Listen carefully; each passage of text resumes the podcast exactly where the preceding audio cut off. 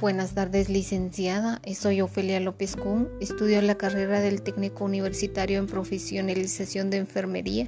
Mi tema es el modelo incluyente en salud, ya que la salud de enfermedad es un proceso que incluye muchos elementos y no solo una causa y un resultado. La atención en salud es parte de la cultura de un pueblo.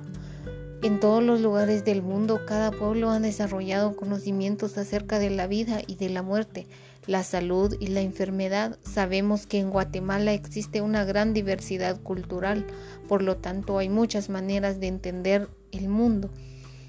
Esto también se refleja en las distintas formas de comprender el proceso salud-enfermedad que hay en nuestra sociedad. Es importante tomar en cuenta entonces que las enfermedades tampoco son las mismas.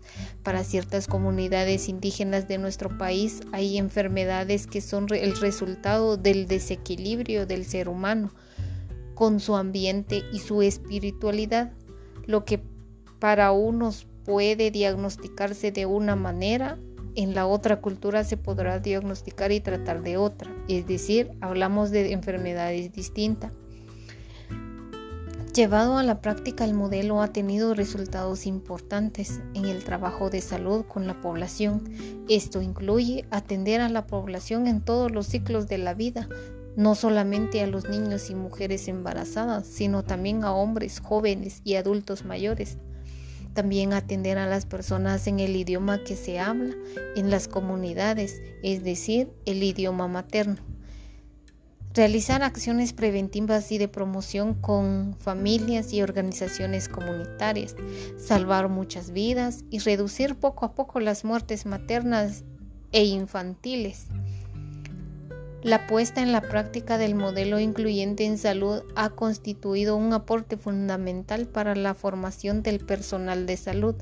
Las acciones que plantea el Ministerio de el modelo incluyente en salud para entender y atender ese proceso también toman en cuenta diferentes dimensiones que influyen en las personas, familias y comunidades las cuales permiten actuar sobre los determinantes sociales, como lo económico, cultural, social, geográfico, político y psicológico, y asimismo las espirituales, ya que cada, cada persona eh, tiene su forma de creer y su forma de ver el mundo.